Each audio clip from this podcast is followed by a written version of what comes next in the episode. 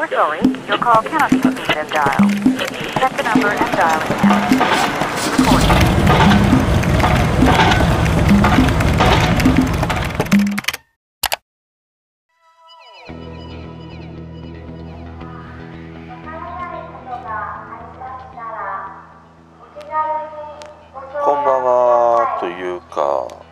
こんにちはのね、時間に収録しています。もうね、外では廃品回収車ががっつりね、回っている、そんな状態でね、撮ってます。まあ今ベランダをね、開けてるから、音が入ってくるということなんだけど、いや、なんでこんなね、とんちんかんな状態で収録をね、しているのかというといやすげえすげえうるさいねいやでもね今日はちょっとこのまま撮りたいとね思った。のあのすげえ聞きづらいでしょ。今日はねもうあえて聞きづらくしてます。ベランダ負けてこうやって外の音も入ってくるしこの音質もすげえなんか昔のラジオっぽいような音にして配信をしてるんですね。わざとあの音質を下げてというか聞きにくいような状態にして配信をしようとねちょっとこう思ったのね。でそのきっかけが今日なんとはなしにさ昼間に Spotify であのポッドキャストをいろいろ聞いてみたんですね。いろんな人の。で俺普段ってほとんどあのポッドキャストを聞かないので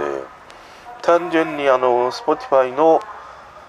えっ、となんかランキングみたいなものがあるからまあそれをこう上からね順番に聞いていったのね。そうするとさみんなあのすげえ音が綺麗なのね。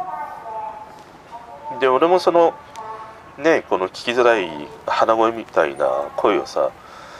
少しでも聞きやすいようにねあのーしたいなというのがあるからなんかマイクにこだわってみたりまあそのいろんなねリップノイズが消えるようなね処理をしてみたりノイズが消えるような処理をしてみたりしてあげてるんだけどでもさ結構その声をものすごいこう綺麗に整えていくと案外特に男性なんかで言うと声がさすごい似てくるんだなと思ったの。いわゆるそのコンプをかけたりするとこう芯のある声になるからそうするといわゆる、まあ、中音域というのかな。そこら辺がぐっと太くなるからさ。結構ね男性の声は誰もが似たようなねいや声になっていくんだなと思って。で俺の声もやっぱりそういうような声になっていてそれがさ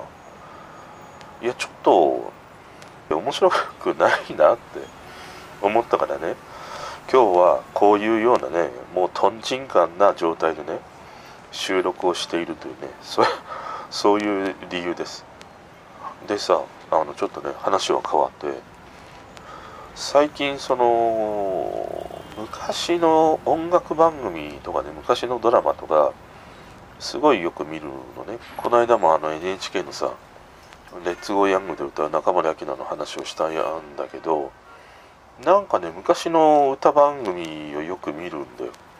でこの間見た「ザ・ベスト10」も面白くてなんか時代 時代がすごいタイムスリップしてるよね。もう俺が子供の時代に学あの学校に行ってさ「いや昨日ベスト10良かったよね」って話してるかのような感じなんだけどよくてあのちょうど久米宏が最後の司会を務めた回だったんだよね。で久米宏はザ・ベスト10 7年ちょいぐらいだったかな務めていたんだけどあの最後の司会を見ててまず思ったのがさ黒柳徹子めちゃくちゃ綺麗なのね。すげえ綺麗なの。ほんとね惚れたわ。で一方久米宏はもう油の乗り切った年だよ。年齢調べてみると1985年なのねあの久米宏がベスト10の、まあ、最後の司会をしたという日が。で当時久米宏は41なんだよね確かね。で一方黒柳徹子は51ぐらいなんでいやちょうど2人って10歳年が違うのね。でまあ俺もさあのその2人にね近いような年齢にあるわけだからさ。今のこの俺の年齢とあの当時の久米宏や黒柳徹子を見た時にいやなんてすげえ パワフルな生き方をしてるんだと思いながら見ててでやっぱりね黒柳徹子の美しさにいや惚れたわ。もう子供の頃はさ全くわからないからさもう単なる早口のおばちゃんぐらいだ。頭玉ねぎしょってっていうぐらいしかなかったからさ。いや今ね似たような年代になってくると黒柳徹子っていう人はすげえ綺麗な人だったんだなと思って。でその流れであのひょうきん族見始めたでそのひょうきん族もたけしとさんまのあの、まあ、対談というかな、まあ、そういうような設定でのね2人で話しているものでそれもたけしがちょうどあの事件の後にひょうきん族に復活する一発目の動画が上げられていたのね。でそれを見ててでまあ当然さんまとたけしだからさ面白くないはずがないわけじゃん。というかまあそういう刷り込みが俺の世代なんかだともうされてるんだよ。まああのたけしとねさんまが話すならいやわけのわからないさそこら辺のおばちゃんがね立ち話してる話の1,000億万倍は面白いだろうと思いながらまあ見てるんででまあもちろん面白い。でそれを見てて思ったのがあの時代というかまあそれよりももっと前からはあるんだけどやっぱりさその2人が話しながら笑い声が入ってるんだね。それはスタッフの人の笑い声が入ってる。でさ思い起こすとさ笑い声とかって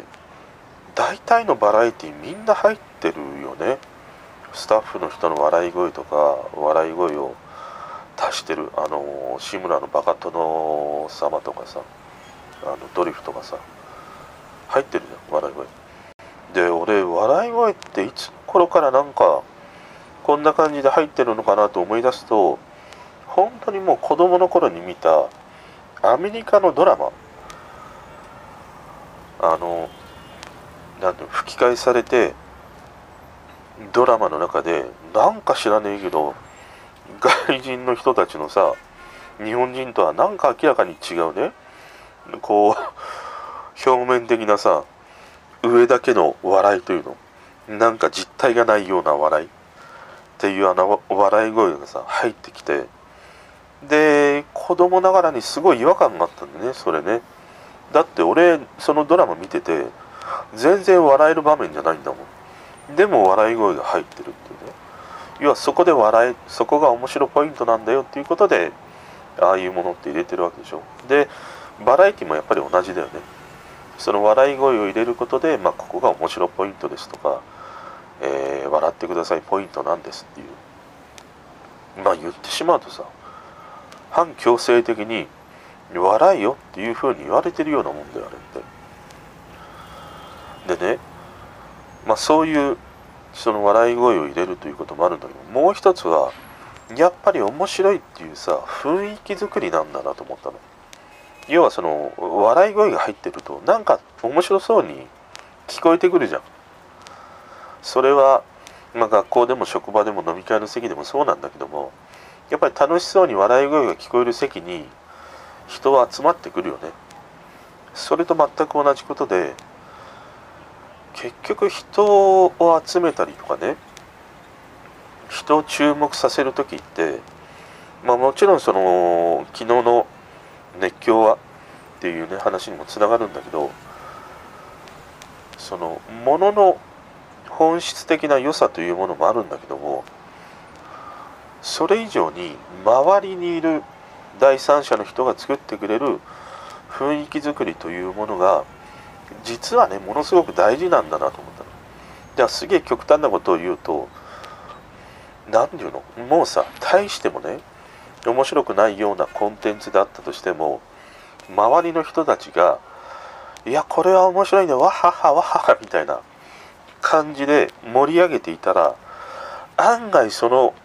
どうしようもないねとんちんかんなコンテンツっていうのは面白い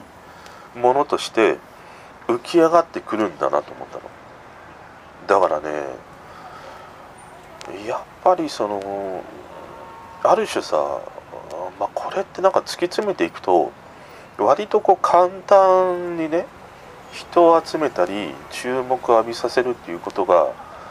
できるんだなと思って。まあそれがそのいろんなねインフルエンサーの人たちが、まあ、なんか一つの商品が発売されていやこの商品いいですよあの商品いいですよわははわははみたいな。盛り上げていく。結局あれもその商品がいいっていうふうに思わせる雰囲気作りをしてるわけだよね。だからそのものを発信している人が雰囲気を作るのではなくて雰囲気って周りが作るっていうその周りが作った雰囲気で案外人は動かされるしうーんなんか感情をねこうそういう感情にあるんだみたいに思い込まされるというのかな。笑い声では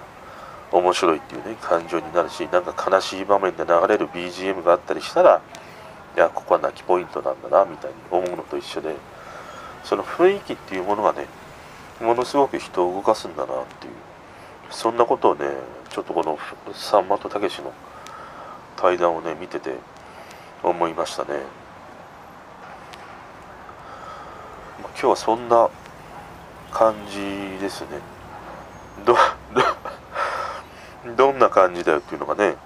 この騒音の中にあるんですけれどもすげえ聞きづらいと思うんだけどあえてね今日は聞きづらい感じの中でね配信してみました。だってみんなさ綺麗なんだもん音が。だからさ悔しいから今日はちょっとねざらついた聞きにくいね汚れた音で配信をしてみました。ですげえ聞きづら すげえ聞きづらかったでしょ。だから聞きづらいからあの前回のね少しねもう少しこう静音してあるもの聞いてみてください。比較 比較してみてください。そういうところだから本当に。おやすみなさい。